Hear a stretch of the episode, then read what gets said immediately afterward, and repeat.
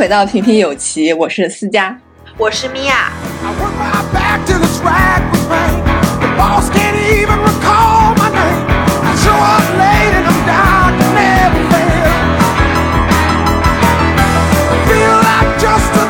一个男生，他是六升七的时候，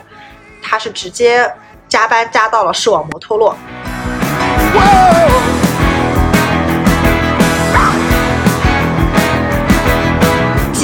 有所下降，然后整个人体毛也增多，内分泌严重失调，然后产生了就是抑郁症。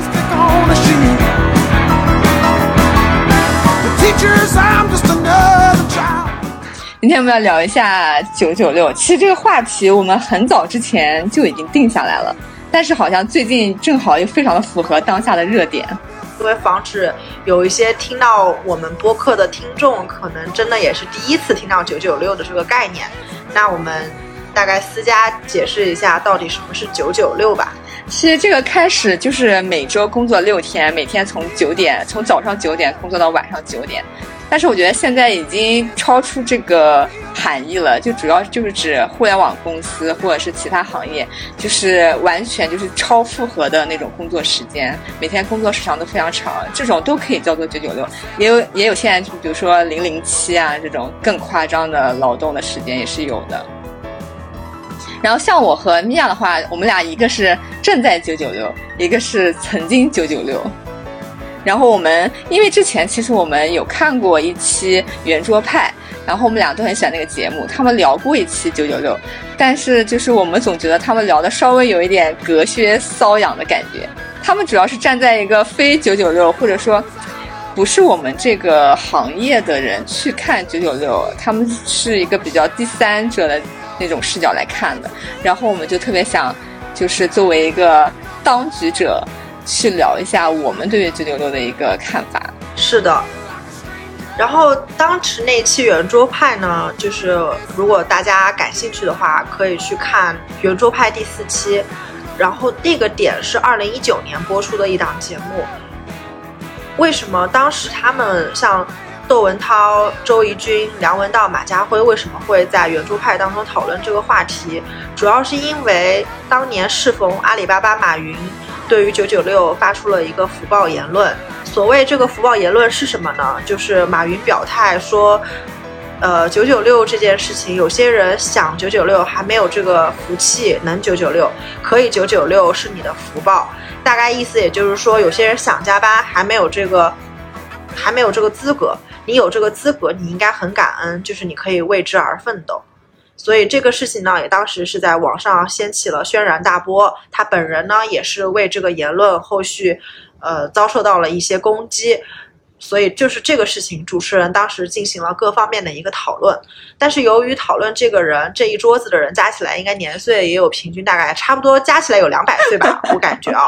就是所以对于这个从来没有九九六的人，虽然聊九九六，我承认他们的阅历是很深的，并且做了非常深入的调查，各种数据啊，包括各种事件也都聊得非常的呃有趣，呃，我们当时看的时候也是觉得呃有一种。也不说有一种快慰吧，就是有一种啊，就是叔叔们阿姨们竟然懂我们的苦啊，但是还是觉得有一种没有聊透的感觉。所以今天呢，我们也是借着最近这个新闻，又把这件事情翻出来，我们也想和大家炒一下现饭，就是和大家说一说，身处在九九六和曾经经历过九九六的我们，对于这件事情有没有什么不同的看法？我特别想问一下，你退出是因为九九六吗？我觉得，嗯，就是坦白讲的话，我个人觉得，即使我再喜欢一件事情，即使我为这个事情爱好很深，如果每个月可能熬个两到三天的夜，我个人觉得是 OK 的。就比如说，我喜欢做音乐，或者是我喜欢弹吉他，或者我喜欢打篮球，或者喜欢玩游戏，但是。如果九九六做一个我不敢信，但是问题是当时的工作情况比这个要更糟糕。我当时的平均工作时长大概每周可以达到五十个小时左右，然后多的时候的话，如果是在比如说项目来的情况下，可能连轴熬夜也是有的。天呐，但是我觉得，嗯，就你连轴熬夜的话，你能想得出来东西吗？我就想问。对，就是想不出来，然后情绪也是非常低落的。所以我刚才就说嘛，就是百分之八十的原因是因为就是呃。在在做这个工作当中，因为时间占用了太多，即使我对这个工作能产生成就感，假使我对这个工作它给我带来了无限的价值，比如钱或者是呃就是情就是事业上的我觉得发展和学习吧，我依然会觉得它是不值得的。然后另外百分之二十是因为呃我个人的原因，就是我也到年纪了，然后我需要去转向备孕。然后公司的这个环境是没有办法支撑我做这个决定的，所以这一点接下来我也会聊到，就是女性在九九六的话，可能情况和男性还会更有所。嗯，但是米娅在我眼里，她一直都是一个不想工作的人，所以我刚才就问他：“你退出真的只是因为九九六吗？还是不管是什么工作我都不想做？” 呃，不是，这个跟我工作有关嘛，就是。呃，我自己可能一直都在金融行业工作，然后金融行业做的这一行呢，就是是信贷风险。呃，讲俗气一点，就是简单来说，就是研究放贷的。那么，我个人对放贷这件事情，在道德感上其实是比较过意不去的。我对金融本身这件事情也是感知力非常薄弱，就是从小到大也只是因为金融行业比较容易从业，所以一直逼着自己在这个方向去。呃，选择了专业，但实际上我个人是有梦想，是想做和呃表达自己自媒体方面相关的，所以这也和我为什么要做这个平平有奇播客是相关的。所以，呃，所有的原因下来的话，就是说白了，如果我特别喜欢做一件事情，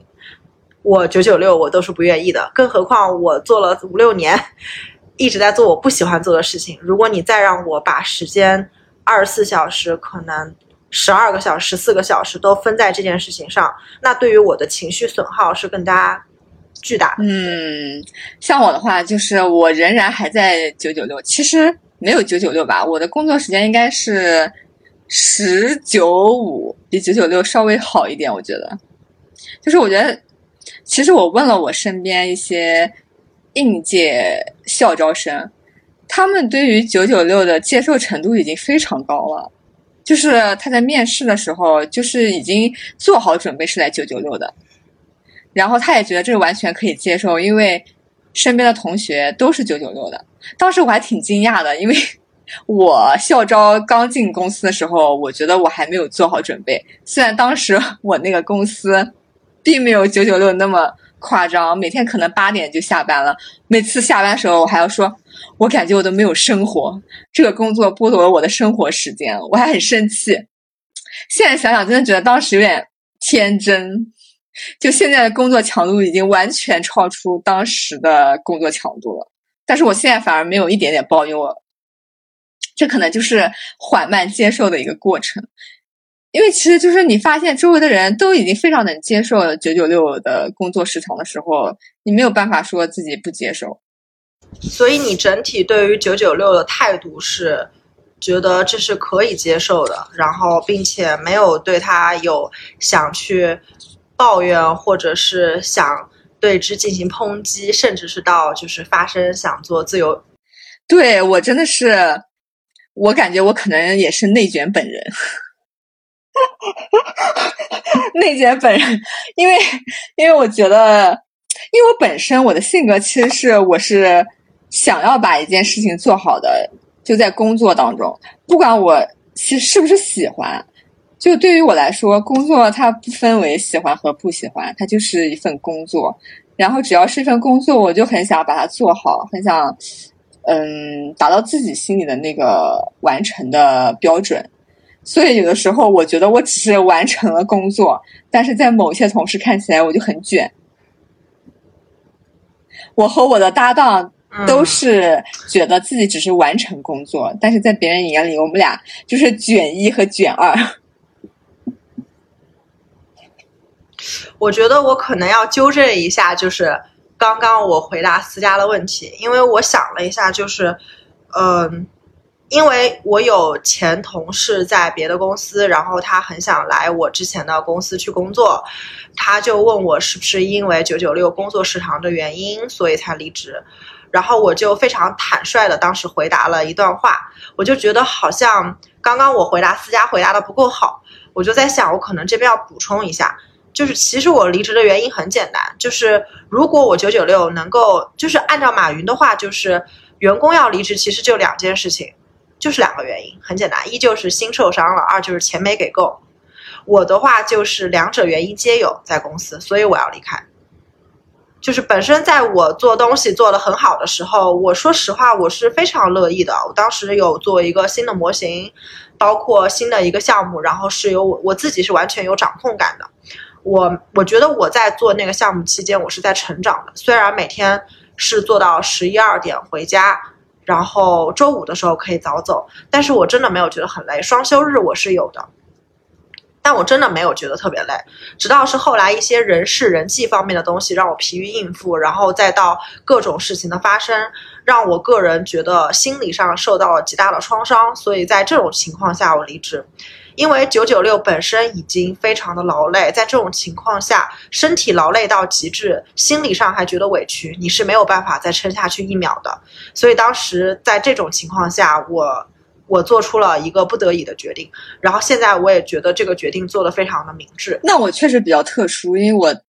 嗯，工作的氛围是非常好的，就是同事包括领导的关系其实都是非常好的，所以我我在里面工作的话是不太有心理上的压力，主要就是我会觉得如果没有把这件事情做好的话，我才会有心理上的压力。然后我还特别想问，就是你是主动选择的九九六吗？有主动有。被动吧，怎么说？就是说，你你如果去，呃，因为你工作中总会有你想做的活和你不想做的活，但是你不管你想做还是不想做，这些活你都是它有一个 deadline 的，它有一个截止日期。那么做不想做的活的时候，对我来说，我周六加班或者我平时加班去做，那就是非常被动的。我主动做的活，我想做的那些项目的话，说实话，我是愿意自己周六周日花时间。哪怕是在外面吃顿饭，我脑子里都会在想构思那个思路和框架的，这些是我称之为主动。所以九九六的话是对我来说是分为主动和被动的。当被动的成分夸大，并且被动换来的价值不高的时候，我觉得就是我想离职的时候。但是我是想说的是，因为我知道你应该开始是在银行吧，他所以你那个时候的工作时长应该没有很长，到后面你换了公司。也算挺长的，也算挺长。但是银行相相对于互联网来说的话，肯定是没有互联网长。对，好很多。然后包括你上一家公司的话，你其实，在没有进去之前，应该就已经非常的明确，他会很累。是。所以你进去之前是已经做好了准备，还是说没有做好足够的准备？我当时心里面其实坦白讲是没有做好足够准备的。呃，因为我第二份工作其实就是在一家互联网公司嘛，然后就是跟你同一家公司嘛，然后，然后当时我就发现自己可能从银行刚出来到了一家互联网公司，其实是有点不习惯了。虽然那家公司已经算是非常的弹性制，而且氛围非常好，也没有人际上的各种摩擦，但是我觉得我的项目上没有成就感，所以我当时就在想。也许我不是因为时长的原因导致自己不开心，可能是因为做的事情不够有成就感。我要去一个更大的平台，然后拿更多的薪资，去创造更多的价值，做能产生更多社会价值的项目，这样我肯定会产生成就感。这是我当时对自己的一个理解和对自己离开上一份工作的评价。结果，当我非常辛苦的通过了五六轮面试，拿到了。那个大厂的工作进去之后，经历了激动、兴奋，然后骄傲到自我怀疑、自我打击，甚至到自我毁灭、抑郁症的整个过程。后来一直到现在，我其实可以跟你说，我个人觉得我的我自身来讲的话，我不是一个能够接受九九六的人，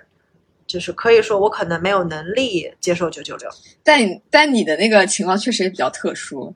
就除了九九六之外，还有其他的压力在。但其实对于在身在其中的很多人，在我们那个团队里，比我要遭受到心理上的压迫感的人多了去了。但是人家能够挺过来，所以人家现在还在里面工作。因为挺不过来的都走了，升职了。所以我想说，应该是我，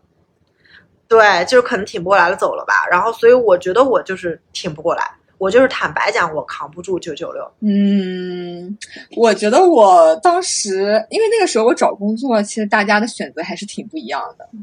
像我朋友的话，他就是，其实我们班有挺多人都是选择去考编制，就是考公务员啊，或者考呃人民银行啊这种。然后他们确实，我的朋友他去了那个人民银行之后，真的非常的轻松，每天真的非常的闲。然后相相对于他来说，我其实非常忙的，但是我觉得这也是我入职之前我就已经做好准备的事情。当时我就是非常想去互联网公司，然后做类似于数据分析这样的工作，所以我觉得我就是，嗯，既然我已经选择了，我也知道它会有九九六的工作的强度，我就需要就是就是需要去支付这种代价。但是我现在又又会觉得，这是不是我被 PUA 了？就是就是我在这个社会里面，其实大家可以拒绝。这样的工作强度，但是就是因为所有的人都不敢去拒绝，大家都非常的焦虑，然后就导致了大家只能逐渐去接受这个九九六，然后并且认为它是理所应当的一件事情，并不算是吧？就是其实我的话，嗯，我去做一个选择，其实挺搞笑的。我会抓住其中一个点，但是我往往可能对自己的理解还不够。但是人生就是一个很奇妙的旅程。我个人觉得，虽然我还没有搞清楚我最想做什么，或者是我最擅长做什么，但是呢，经过这么多年，吃了这么多年的饭，走了这么多年的路，也进了这么多家公司，面试了各种云云的不知道多少的公司，我个人得出来的结论就是，我现在特别的清楚自己不想要什么。那么，在我不想要的 list 里面，非常重要的就是我极度的确认一件事情，即使接下来给我再高的薪水，我也确定我不会再希望九九六。我心里会对自己很有数，我会对自己有很很深的自知之明。所以我觉得这件事情，呃，是也挺不错的，是我在进完那家公司之后给我带来的最大的益处。我之所以想进那家公司，其实更多是为了一个面子，就好像我学金融是为了面子。我父母都是工科出身的，就好像人家说的，第一代的人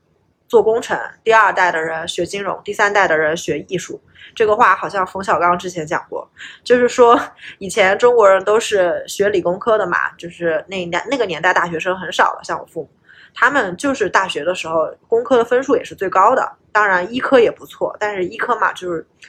那有的人可能会觉得医学生比较苦，所以呢，他们就作为佼佼子，在那个年代属于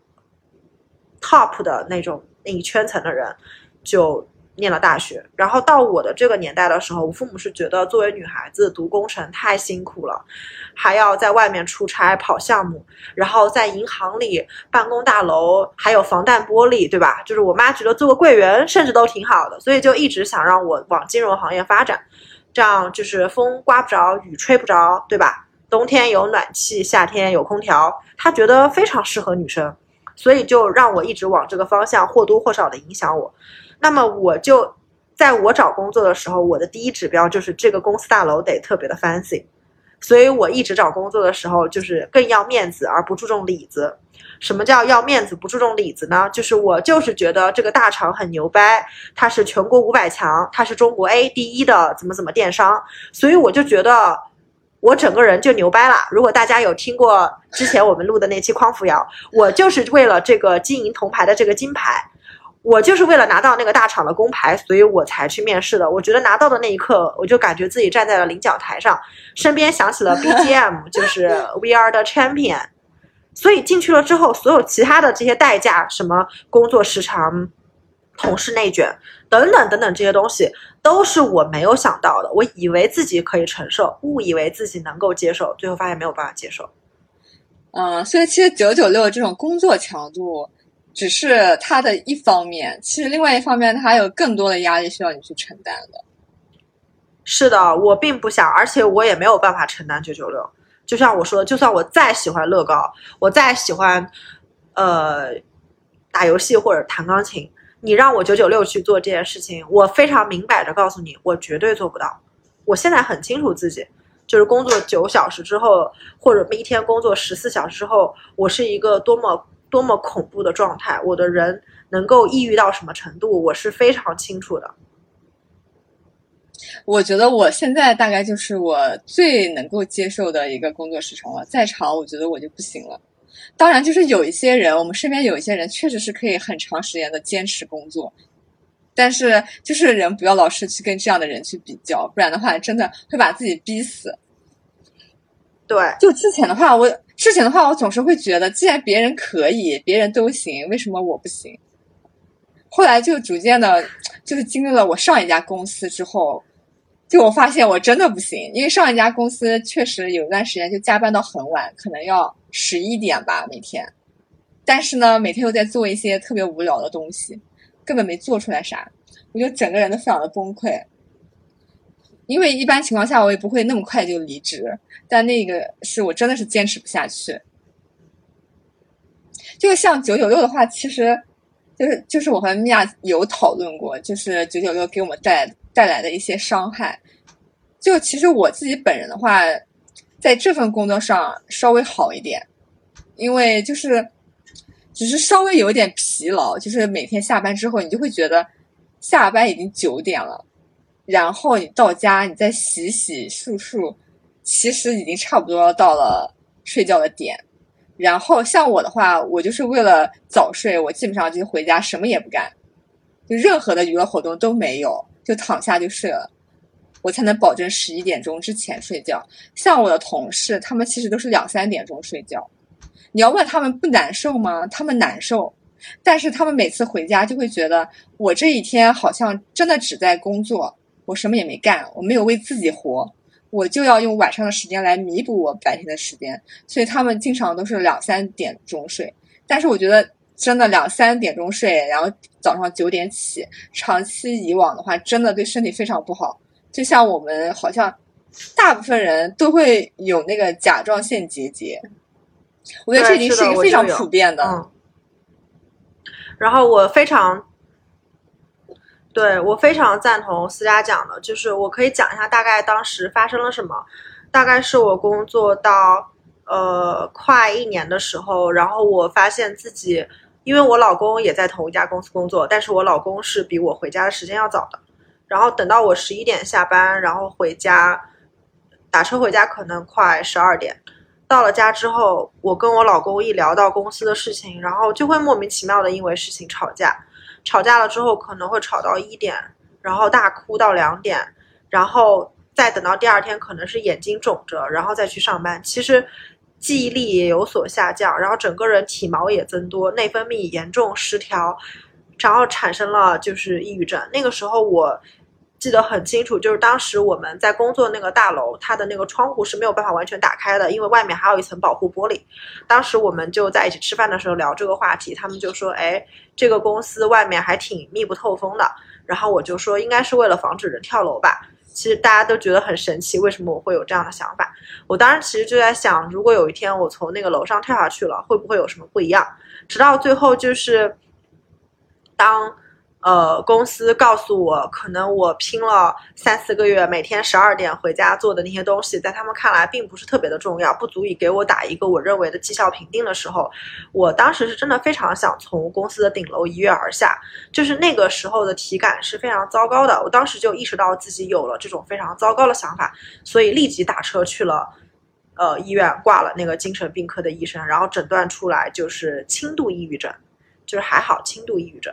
所以呢，我就非常的清醒的意识到了自己的心理健康问题，然后及时的止损。当时就开始和家人进行商量，我还是否可以在这样的环境中继续去工作，因为已经无法达到开解自己的程度。我一直也是挺喜欢看书的，然后进公司之后，呃，发生了很多事情，然后让我去看了很多书。然后公司进去也会有培训，培训的时候他会把刚入职两到三个月的不同部门的人都放在一起，然后去进行培训。当培训的第三天的时候，大家会聊进来公司两三个月的感受。当所有人说进公司的时候，都是有这种经历滑铁卢一样的这种形式。有的人在那里抱怨说进了公司两三个月，领导都换了三茬，最后都不知道自己的工作要做什么，却很崩溃的要写周报的时候，我突然发现，原来我不是苦逼的唯一那个人。可是当离开了培训之后，回到了自己的工作岗位上，看到自己还是不能够输出自己想要达到的结果，因为你一定会有一个比较。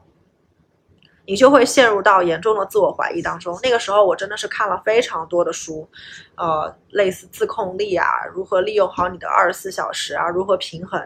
我大概在那样的情况下，我依然疯狂的不断的给自己输入，我希望自己能够输，能够解决我的问题。但到最后输没有办法解决，然后导致了自己各方面的心理上的健康之后，我意识到这件事情必须 stop，然后我就给自己按了一个停止键。然后非常幸运的是，我家里面很支持我这个决定，嗯，然后我就离职了。所以，我我现在想起来，就是我感觉我也是比较能很客观的聊这个事情，对，并没有要控诉公司的意思，因为有些人就是可以接受的，有些人遭遇到了比我更多不公的待遇，但是他们依然可以接受，呃，依然可以找到一个方式，然后去跟自己和解吧。那像我们身边的话，其实还是有挺多朋友都是在九九六的工作当中，就他们是的，是的，非常非常不容易。对，他们也有不同的伤害，就比如说米娅，她有一些朋友，她可以说一下他们的受到的伤害大概是什么样子。是的，就是就像我刚刚说了，就进去的时候，其实。呃，因为同事之间虽然大家也很竞争力很强，大家都很想升职加薪。我在的那个部门又是非常核心的部门，在我们部门如果努力一些的话，其实你会比在别的部门得到更多的晋升的机会。所以呢，在我们部门首先进来的这个门槛也会相对的高一些，然后在这些高门槛进来的人当中，大家还会非常的卷。我可以大概跟大家报一下，就我的同事起底都是浙大毕业的，然后基本是北大清华，然后更多的是牛津、剑桥、美国 Ivy League 这样回来的同学。所以像我这样一个从美国非 Ivy League 回来的人，根本就在这个圈子里简直没有办法立足，甚至会觉得非常严重的自我怀疑。当然，这是进去的时候的感受。从之前的背景来讲的话，就可能就比较难过。然后，所以到。呃，他们会跟我说，其实他们也会经历这些很大的压力，他们也在忍受的时候，我并不会有太多的共鸣感。就好像你端着咖啡和我一个端着一杯水的人跟我说：“哎呀，现在你只能每天喝一杯咖啡了。”而我却只买得起，就是每天就只能烧烧开水。你是没有办法体会我的痛苦的。但是在离职的时候，我当时做了一个事情，就是我很好的利用了那一个月的时间。就是我很明确的跟老板表示，我再也不想加班了，我要一个月的时间交接工作。所以那段时间我是每天六点下班的。那我六点下班之后干什么呢？对我六点下班之后我干了什么呢？就是我去约了我想约的所有的同事，去和他们吃饭聊天。然后他们也都非常的友好，就是那些平常在工作中可能你去跟他对接的时候，他可能都会对你有不爽的那些人，在。那段时间，可能我也要走了，你知道，就是竟然在饭桌上都袒露出了自己非常坦诚的一面。我突然就发现，当离开了公司这样的一个环境之后，仿佛人就变得正常了许多。然后，当不再变形之后，放松下来的环境下，在一顿饭的面前，他们给我分享了很多让我觉得非常震惊的事实。比如跟我聊天的，我几乎把我们公司所有在近三年之内升职的人都约出来了，然后我听到了非常恐怖的事情，比如说有一个男生，他是六升七的时候，他是直接加班加到了视网膜脱落，视网膜脱落，也就是说在不到三十岁的年纪。加到了加班加到视网膜脱落，他是一个视力非常正常，可能近视四百度到八百度的一个人。然后最后他加班加到视网膜脱落，然后做完脱落手术之后，看所有东西都是模模糊糊的。即使他现在已经升职了，他又升职了，然后他依然看所有东西，看数据，看报表。我们是做数据的工作，他每天看报表，他还是模模糊糊的。天呐，他他那个模糊程度大概是什么样啊？没有办法，就不可逆。现在看所有东西都是戴高度近视眼镜，而且视网膜如果不注意，还是有可能再脱落。每年得去体检，就是眼睛这一块。那他。它会有失明的风险吗？有有，天呐，他还这么拼！是的，天啊，这个真的很可怕。因为我记得我们对曾经共同的同事做过一次手术之后，好像就已经大彻大悟了。我知道，但是他没有。然后他后面就是，嗯，他算是一个我的领导吧，对。然后他不止、他不止视网膜脱落，他因为长期久坐，就是因为工作时间长嘛，久坐导致脊柱整个弯掉，弯到什么程度呢？就是医生说你这辈子可能都没有办法再做正常的运动，打球、跑步，他以前很喜欢跑步，喜欢打球、健身都没有办法做，他只能在游泳池里做复健。天呐，天呐！医生用的词是复健，甚至都不是说你可以在游泳池里面练习，但是他硬是凹啊，就是他发现自己再升职无望的时候，就是他他从他从六进来一路升到了八，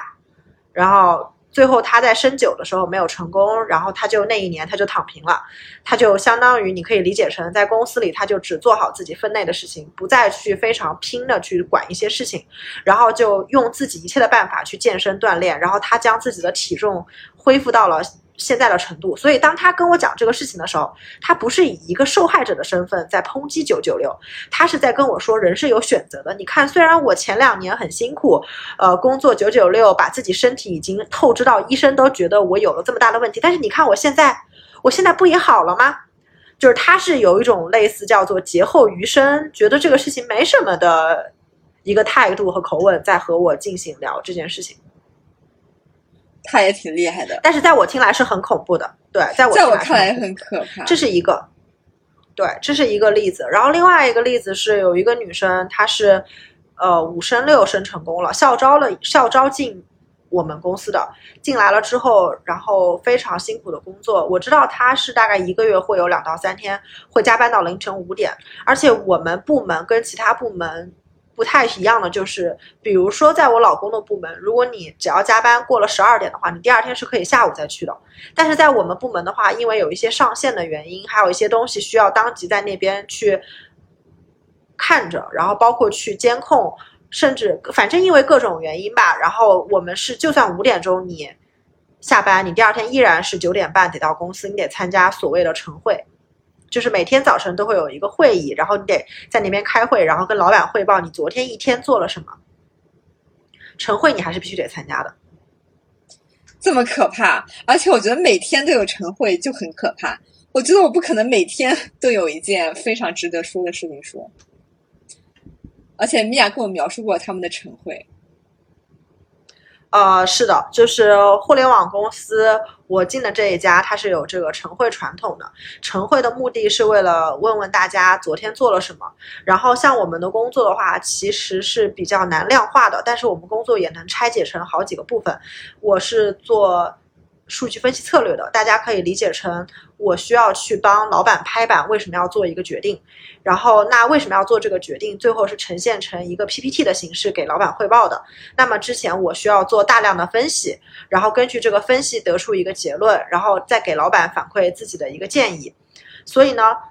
做这份工作大概如果是一个小的决定的话，可能快的话可能两三天就要做出一个 PPT 了。如果是一个比较大的决定，可能需要半个月到一个月左右。这个速度大概是相当于银行的三倍，两到三倍。也就是说，相当于这个互联网公司是加速了别的公司做策略的、做决定的这个效率，然后来雇我在这里干活。然后呢，当时每天晨会的时候，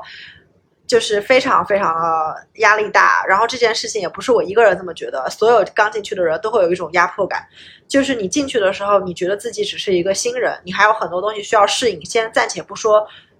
工作的工具，比如说系统，比如一些工具的使用，还有人际的认识，你和同事需要一个认识和磨合的过程。但是在这家公司，你进去一周就应该开始干活了。你可以理解成你只有一到两天去适应你所有的工具，然后你第三天的时候就应该开始去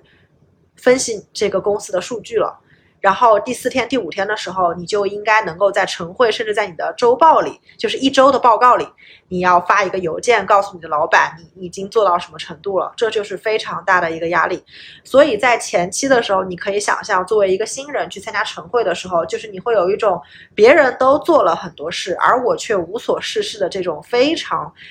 大的一个自卑感。很少有人能够扛得住这个前期的自卑感。即使你之前在公司是优秀的明星员工，你进到这家互联网公司，这种强烈的自卑感是几乎存在于每一个进来的新人身上。不要问我为什么知道，因为我人缘还不错，我跟几乎我们团队里进来的新人都关系很好。他们进来一两个月之后，跟我提到这个事情的时候，不管男生还是女生，真的就是涕泪横流，就是每个都很想的那种。每个都说，原来你也是这样子的呀！我看到你在那里很流利的说一些黑话，互联网黑话。昨天做了什么复盘？前天做了什么 OKR 什么东西？然后最近的 KPI 是什么？我们需要达到一个什么？然后我们需要怎么怎么样的时候，当时我就在想，我是谁？我在哪里？我在做什么？我仿佛就是这个动物园里的鸡立鹤群，你知道吗？就是我是那堆鹤里唯一一只鸡，就是这种很强烈的感受。所以这种压力是每天，就你从刚进去的时候就会就会有的。然后我继续，这个扯远了，我继续回到我说的，就是另外一个升职的女孩子，她是一个非常活泼开朗，在公司里就是各种文艺活动都会参加，然后，嗯，所有的这些呃人与人之间打交道的时候，大家都对她的评价非常高，是一个我们非常。喜欢的合作方，很欣赏的一个，对工作也非常有热情的一个女孩子。她跟我进行沟通交流的时候，她完全没有想到我竟然对公司的九九六有意见。她一直以为我很拼，我很热爱这份工作。她没有想到我遭受到了这些。你看，这就是大家工作太忙。其实你看着一个人在很开心的工作，甚至很认真的工作，可能他的心里面已经想跳楼了，就是因为你没有时间关心你身边的人，大家都只是工具而已。然后呢，他当时就跟我聊到说，很私密的一个问题，就是他因为这份工作，然后他升职了之后，他得了肾炎。就是这里我可能要跟听众朋友科普一下，肾炎是一个很严重的疾病，它不像肺炎，它也不像别的炎症，甚至胰腺炎都比它好一点。胰腺炎就是你吃多了，然后你暴饮暴食，然后你少吃几天，其实是可以 OK 的。你。肠胃炎，甚至也是你挂水挂几天，清淡饮食就可以。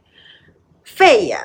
你也是相当于类似感冒更严重，所以导致肺部有病变之类的。但是肾炎是一个不可逆的疾病，特别是慢性肾炎，它比所有的慢性其他的胃炎、肠胃炎都要更恐怖，就是因为它会极大的影响你的内分泌，你不能食用任何的盐，长达很长一段时间你都得靠药物控制。药物控制到什么程度呢？就是。很多得了肾炎的人，其实你就不要考虑怀孕这件事情了。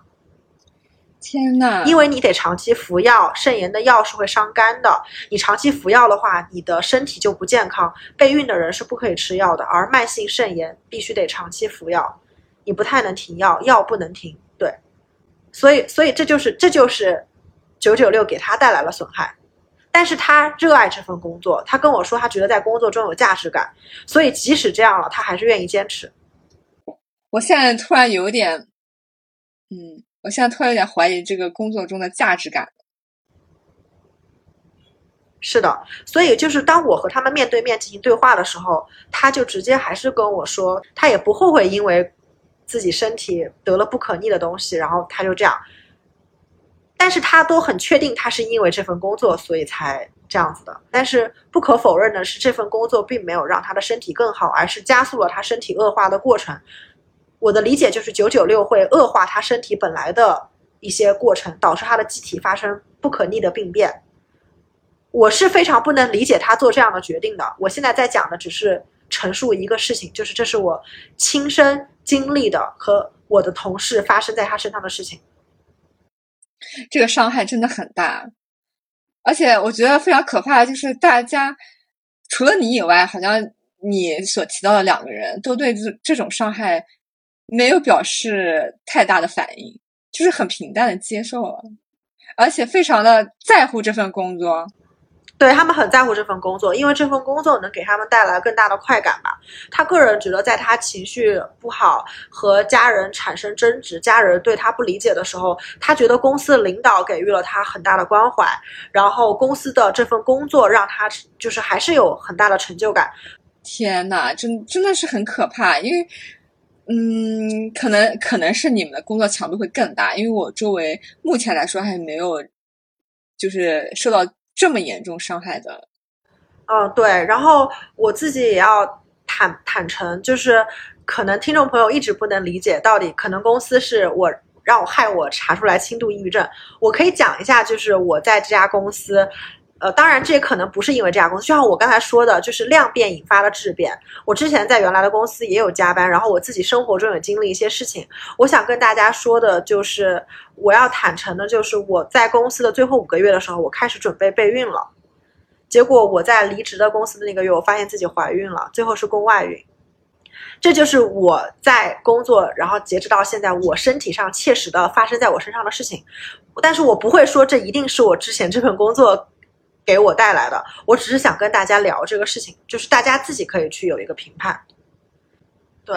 然后呢，我其实个人当时跟他们聊天的时候，我觉得他们还是想劝我留下来的。但是我听他们讲完这些之后呢，我更加坚定了我要离开，因为我想就是，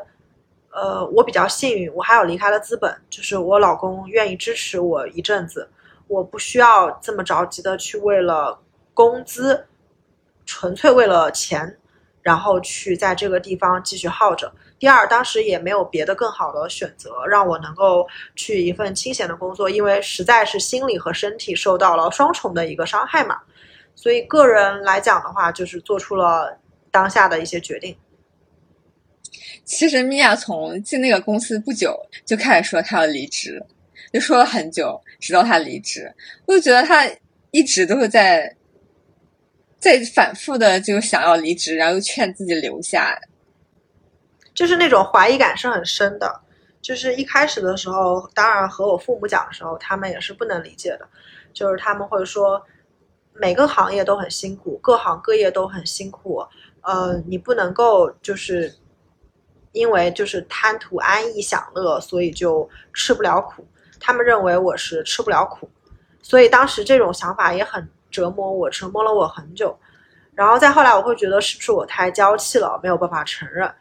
但是现在其实想起来，我我现在不仅跟我自己和解了，到最后那阵子，包括最近因为不工作，所以能跟呃我妈妈有很多的交流。她觉得从我的思想，还有从我跟她讲的这些事情，包括她对于那家公司，因为她也有一些朋友的小孩。也有在类似的互联网的大厂工作，甚至还没有我那家公司累，但他们可能撑了一两个月就撑不了，就离职了。我母亲就发现这个事情呢，就是说一定有撑得住的人，这些人可能他在这家公司拿到了他想要的，譬如说领导的支持、工资上的涨薪，然后职位上的升职，但是我呢，可以说三样都没有拿到。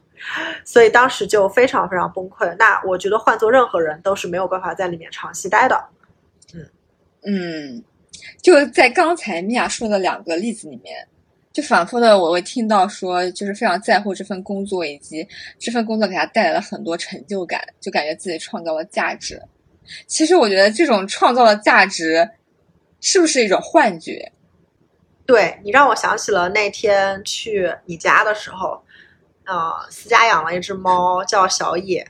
然后这只猫特别的活泼。当时为了让它好好的，就是 因为感觉它很郁闷，就是我们俩就坐在那个地方，然后躺尸一样，不想动，然后有一搭没一搭聊天，然后它的猫就到处窜来窜去，焦躁难耐，我们就。很自然的嘛，逗猫的人应该都很清楚，就是拿一个那个小红点的那个红点笔就可以让猫动起来。我们家两只猫也是这样。当时小野就非常疯狂啊，就是我手都抖累了，抖了半个小时，它都没有累。就是那个红点，它只要扑到了，它就很开心。但是你也知道，那只是个虚幻的点而已，那个点可以到处跑，它没有任何实际的东西。但是它看到那个红点的时候，就好像它脑子里有一个东西被按了开关一样，它就没有办法停下来。我忽然就有一种很奇怪的想法。当时我就跟思佳说：“我说，我们我们就是就是这一辈子努力在追求的所谓的别人灌输给我们的，不论是父母还是社会，甚至是我们自己看的书，告诉我们所谓的那些目标，会不会其实也是在某一个不知名的地方，上帝之手给我们在舞动的红点？”